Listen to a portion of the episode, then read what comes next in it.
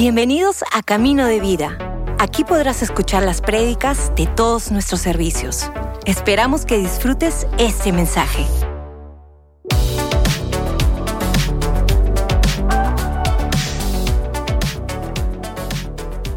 El día de hoy tengo el privilegio de compartir con ustedes la palabra de Dios.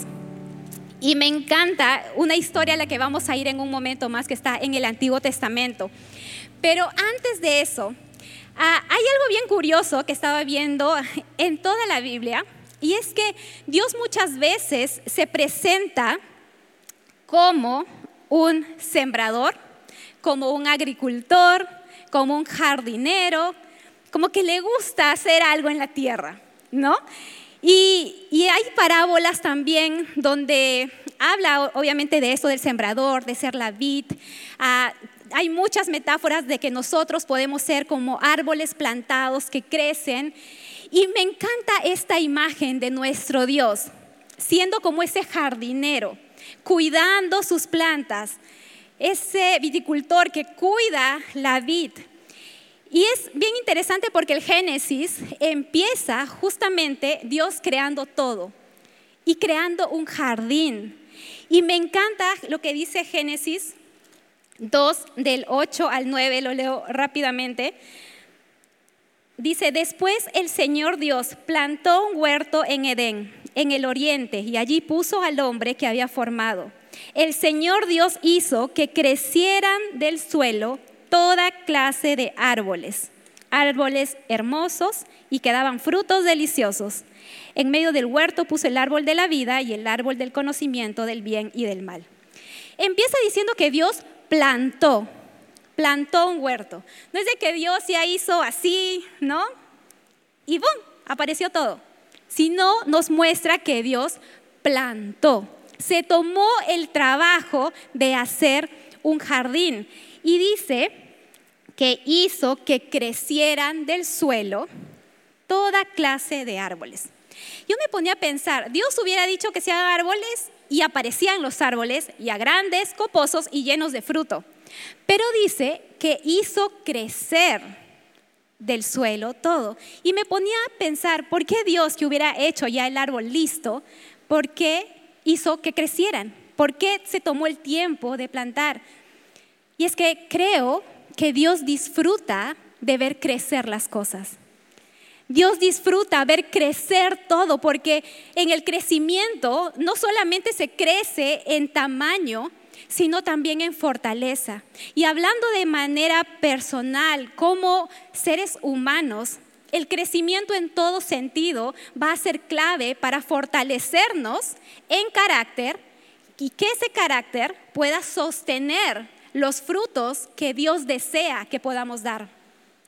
Una semilla chiquitita no podría sostener todos sus propios frutos, pero un árbol fuerte, grande, que ya creció, puede sostener frutos grandes. Entonces me encanta que Dios disfrute, se deleite en ver crecer las cosas. Y justamente pensando en esa palabra de crecimiento, decía, ¿cómo podemos seguir creciendo nosotros como hijos de Dios? ¿Cómo podemos seguir creciendo en nuestra vida cristiana? ¿Cómo podemos seguir creciendo en la verdad? Y hay una historia que está en jueces, jueces 6, y es la historia de Gedeón. Posiblemente algunos la han escuchado, pero igual lo vamos a leer, porque es una de mis historias favoritas y ciertamente me he identificado mucho con este personaje. Gedeón era un israelita que para ese tiempo Israel estaba bombardeado de los madianitas, era su pueblo enemigo que no los dejaba en paz. Ah, cuando Israel estaba cosechando, ya listos para traer la cosecha de lo que habían sembrado, venían los madianitas y destruían toda su cosecha, o se llevaban todo. Básicamente, ellos estaban respirando esperanza, pero venían los madianitas a destruir todo lo que ellos estaban esperando y vivían en temor por muchos años. Y dice que en un momento Gedeón estaba trillando su trigo en un lagar. Básicamente en un lugar súper escondido. Y esto nos lleva a pensar de que Gedeón, pues obviamente estaba asustado. En cualquier momento pueden venir los, ay, los madianitas, van a quitar mi comida, ¿qué, ¿qué va a pasar con mi familia? Estaba asustado y seguro cuántos de nosotros, si tenemos un pueblo enemigo que está viniendo y está atento a atacarnos, también estaríamos escondidos. Pero pasa algo muy interesante que vamos a leerlo en jueces 6 del 12 al 15. Dice así, entonces el ángel del Señor se le apareció y le dijo, guerrero valiente, el Señor está contigo. Señor, respondió Gedeón, si el Señor está con nosotros, ¿por qué nos sucede todo esto? ¿Y dónde están todos los milagros que nos contaron nuestros antepasados? ¿Acaso no dijeron, el Señor nos sacó de Egipto, pero ahora el Señor nos ha abandonado y nos entregó en manos de los madianitas? Entonces el Señor lo miró y le dijo, ve tú con la fuerza que tienes y rescata a Israel de los madianitas. Yo soy quien te envía. Pero Señor, respondió Gedeón, ¿cómo podré yo rescatar a Israel? Mi clan es el más débil de toda la tribu de Manasés y yo soy el de menos importancia en mi familia. Me encanta Dios que cuando llega a alguien, y esto casi es un patrón de Dios, cuando llega Él siempre va con una bendición, como que con una ubicaína de quién eres de verdad. ¿no? Oye, eres favorecida o eres esto. Siempre va con una bendición. Entonces, yo me imagino Dios diciéndole, oye, guerrero valiente, y Gedeón mirando por todo lado, ¿no? ¿A quién le está hablando? Porque a mí no, yo no soy ni guerrero ni soy valiente. Y encima le empieza a decir, ah, tú me dices que estás conmigo, ¿no? Ah, pero mira lo que me ha pasado, mira lo que está pasando con el pueblo. Ah, pero mira, no hay nada de cierto lo que me están contando de lo que pasó antes. Y nosotros somos igualitos, ¿no? Viene la palabra de Dios oye, esto, te dice Dios y, ah, pero mira, y sacas tu lista, ¿no? Ah, pero mira, esto no ha pasado, esto tampoco, Dios no ha cumplido esto, igualitos. Entonces, el Señor básicamente le responde, ve tú, yo soy quien te envía. Entonces, en este momento, como un paso, se podría decir, o como un principio de crecimiento, es número uno, recibe la verdad de Dios, que es básicamente permite que Dios siembre la verdad en tu vida. Recibe la verdad y esto se ve como una siembra. Gedeón podemos ver que tomó su identidad de sus circunstancias. Mira Dios todo lo que está pasando en Israel. Mira Señor, yo soy el de menos importancia en mi familia. Mi clan es el más débil de todos. Ah, entonces, eso es lo que pasa. Por ende, eso es lo que soy. Y esa es una de las estrategias con las que más nos ataca el enemigo, hacernos pensar que somos lo que estamos pasando, somos nuestras circunstancias, somos nuestro pasado, somos un diagnóstico, somos tal cosa, somos lo que dijo tal persona. Y empezamos a creer que somos eso. Pero Dios vino de frente a recordar su verdadera identidad que era un guerrero y era valiente, porque ¿sabes qué significa Gedeón? Gedeón significa guerrero poderoso. Pero Gedeón no se lo creía, tomó identidad de otras cosas, pero Dios vino a recordarle quién realmente era. Entonces, esta pregunta para todos, ¿en qué estoy basando mi identidad? ¿En la palabra de Dios?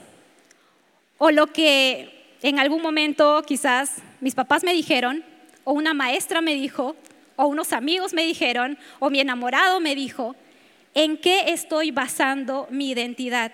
¿Cuál es tu etiqueta?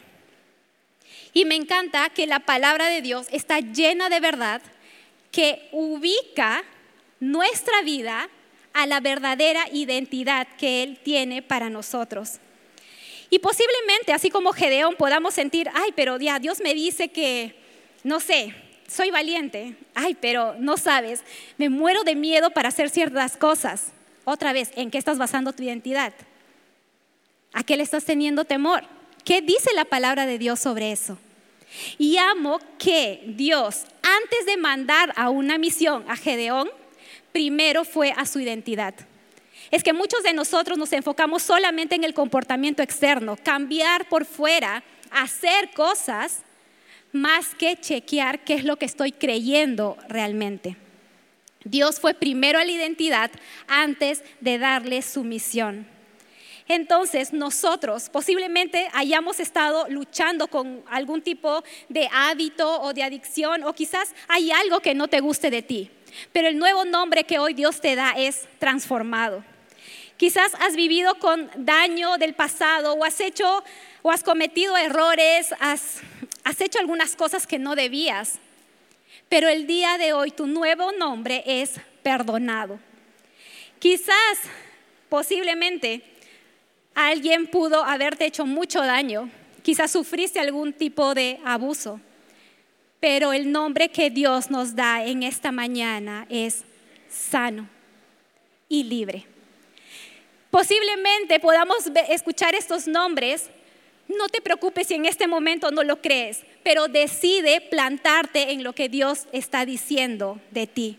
Entonces, recibe la verdad y chequea qué cosas estás dejando alimentar tu vida y qué cosas te están direccionando. Número uno, siembra la verdad en tu vida. Número dos, permanece en la verdad permanece en la verdad. Es fácil escuchar un mensaje un domingo, pero ¿qué pasa el lunes cuando estás en tu casa o el miércoles cuando ya no aguantas tu trabajo? Permanece en la verdad. Recuerda lo que Dios te está diciendo, no solamente un fin de semana, sino todos los días. Y me encanta que Dios va y le dice, guerrero valiente, Dios, yo estoy contigo. Entonces, ah, muchas veces la mentira que el diablo nos quiere hacer creer es que Dios nos abandona cuando tenemos tiempos difíciles. Pero la palabra de Dios dice que Él es fiel y que Él no puede negarse a sí mismo. Entonces yo decido plantarme que aunque mis circunstancias me dijeran de que Dios está en silencio, el silencio no significa la ausencia de Dios, pero que Él puede estar trabajando detrás de bambalinas, haciendo un propósito firme, incluso en medio de circunstancias difíciles. La palabra de Dios nunca nos dice que batallemos para estar con Cristo. Más bien nos dice que ya estamos en Cristo. Nuestra tarea es permanecer en Él. Y la permanencia nos entrena en fidelidad. Y sabes, todos estamos permaneciendo en algo. La pregunta es, ¿a qué eres fiel? Tus hábitos van a mostrar a qué eres fiel. ¿En dónde está tu fidelidad? Permanecer en Dios va a hacer que nuestras raíces vayan cada vez más profundo, porque es, es loco como Dios que ir hacia abajo significa crecimiento. Plantarte y permanecer en Dios es crecimiento y te prepara para eso. Entonces, permanece en la verdad. Número tres, permite que la verdad te transforme. ¿No? Lindo escuchar un mensaje, qué lindo ese mensaje, Dios, gracias por tu palabra. Pero estamos listos para permitir que esa verdad sea transformando nuestra vida. Hay una parte ah, que está en jueces 6 del 25 al 26, donde básicamente Dios le dice a Gedeón, toma el segundo toro del rebaño de tu padre, el que tiene siete años, y derribe el altar que tu padre levantó a Baal y corta el poste dedicado a la diosa Cera que está junto al altar. Y después, después construye un altar al Señor tu Dios en el santuario de esta misma cima. Dios le dice, ¿sabes qué, Gedeón? Antes de ir a pelear, ve a tu casa y destruye todos esos altares a ídolos que están ahí. Permitir que la verdad me transforme es permitir que la verdad me pode. Y el podar una planta parece muy malo, ¿no? ¿Cómo le cortas a la planta? Pero si te has dado cuenta, no hay momento más, se podría decir, más cercano entre un jardinero y su planta que la poda. Porque cuando el jardinero va a cortar hojas, toma a la hoja en su mano y lo corta. Y me pongo a pensar que cuando Dios poda no es un Dios lejano que está así, corta, corta, corta, corta por todos lados, sino toma la rama y empieza a cortar con cuidado. No hay nada más doloroso para una rama que la poda, pero no hay nada más negligente para un agricultor que evitar la poda. Dios sabe que hay cosas que necesitan ser retiradas de nuestra vida si realmente queremos crecer y dar fruto.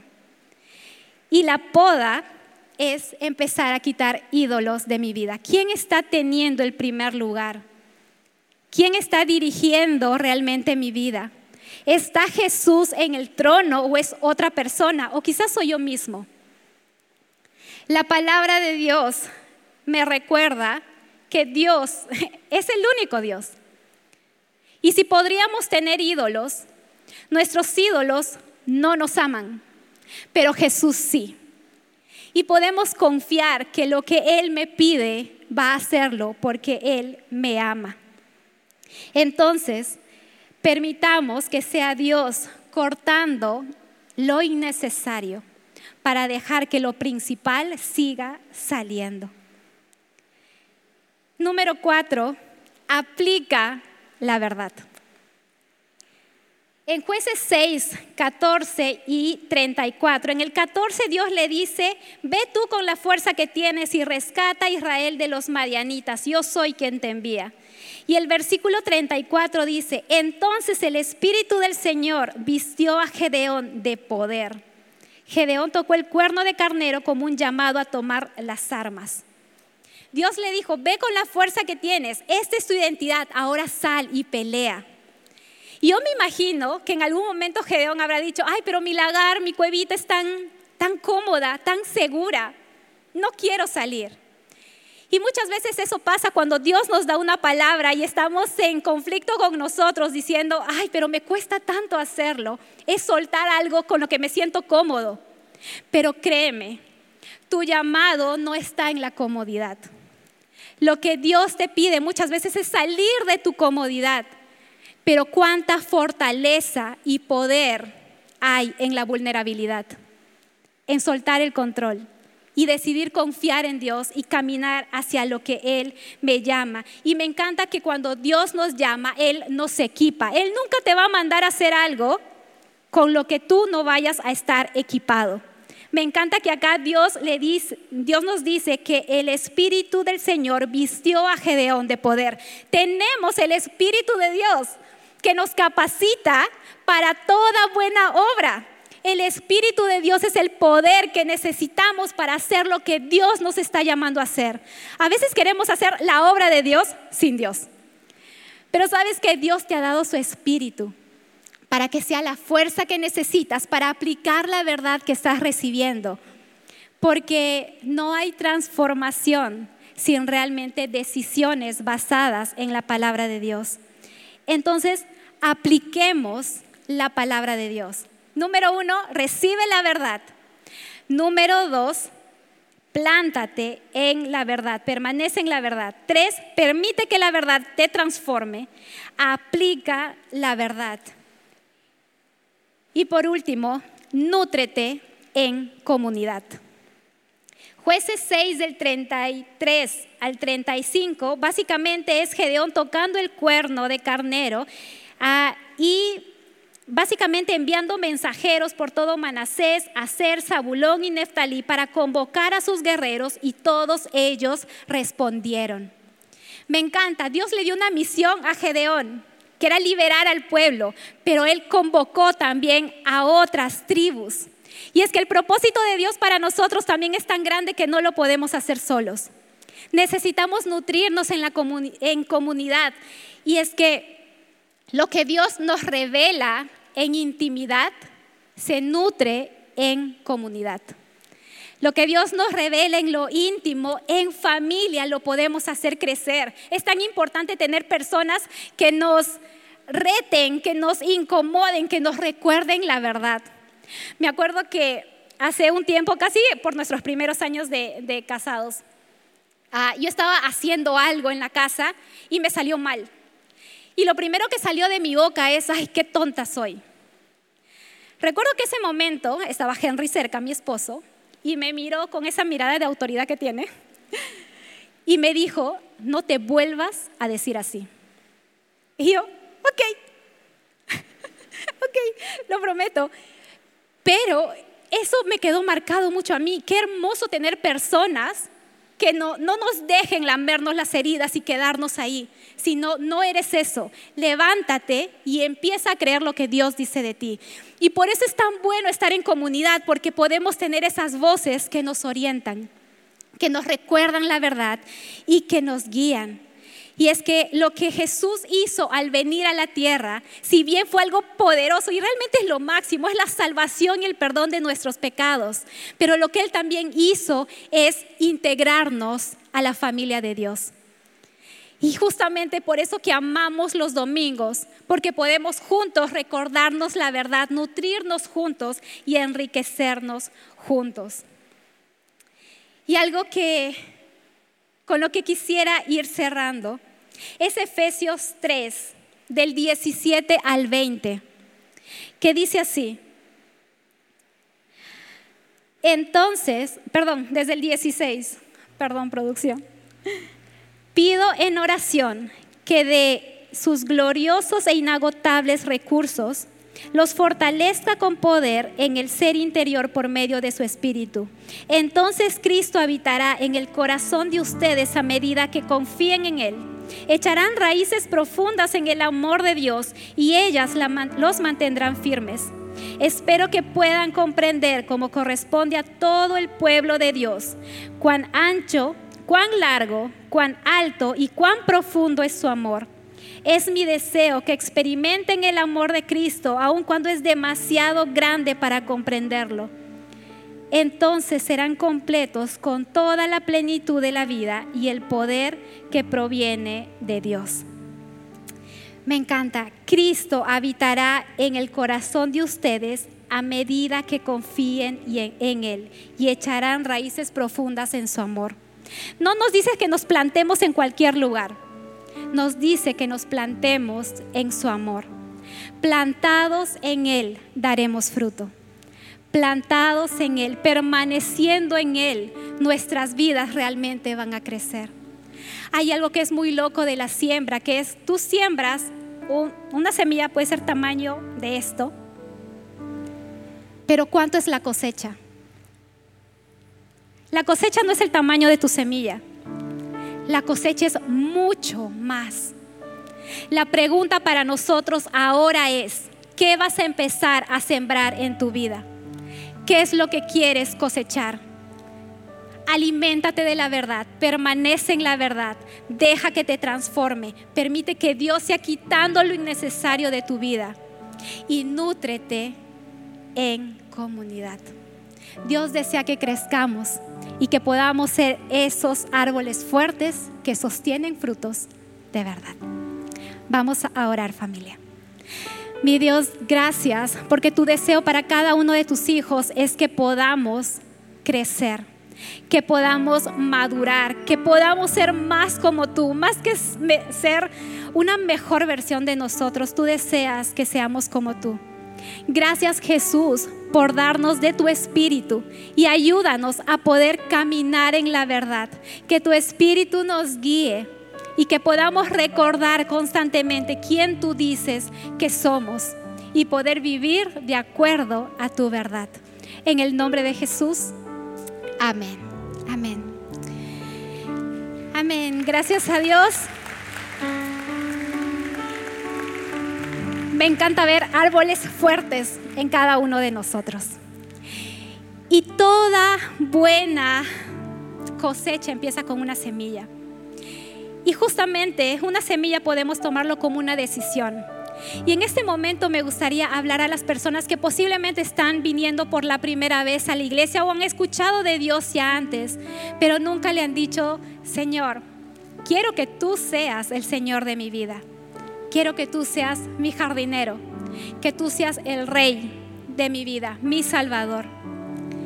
Y si en este momento todos podemos inclinar nuestros rostros, rostros para respetar privacidad, quisiera hablarte a ti y hacerte una invitación, una invitación que no es mía, sino de Jesús, quien quiere venir a tu vida y hacer de tu vida su hogar como hemos cantado y hemos recordado esta noche.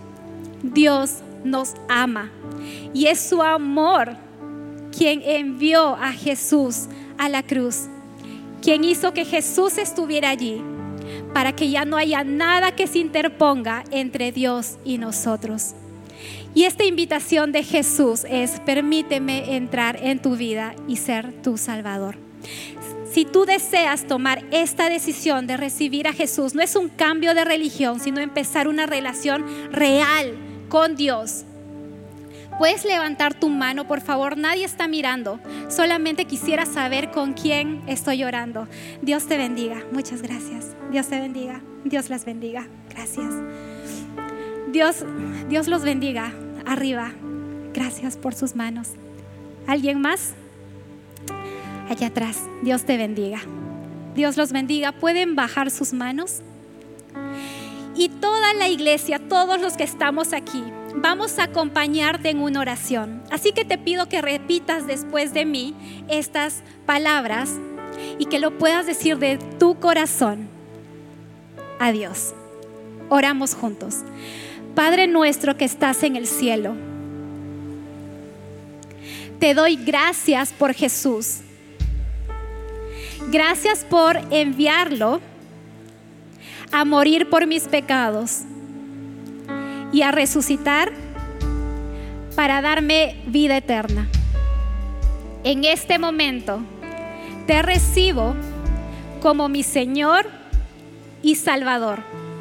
Ayúdame a vivir por ti todos los días de mi vida. En el nombre de Jesús. Amén. Gracias por escucharnos. Si hiciste esta oración, conócenos en caminodevida.com y encuentra tu siguiente paso.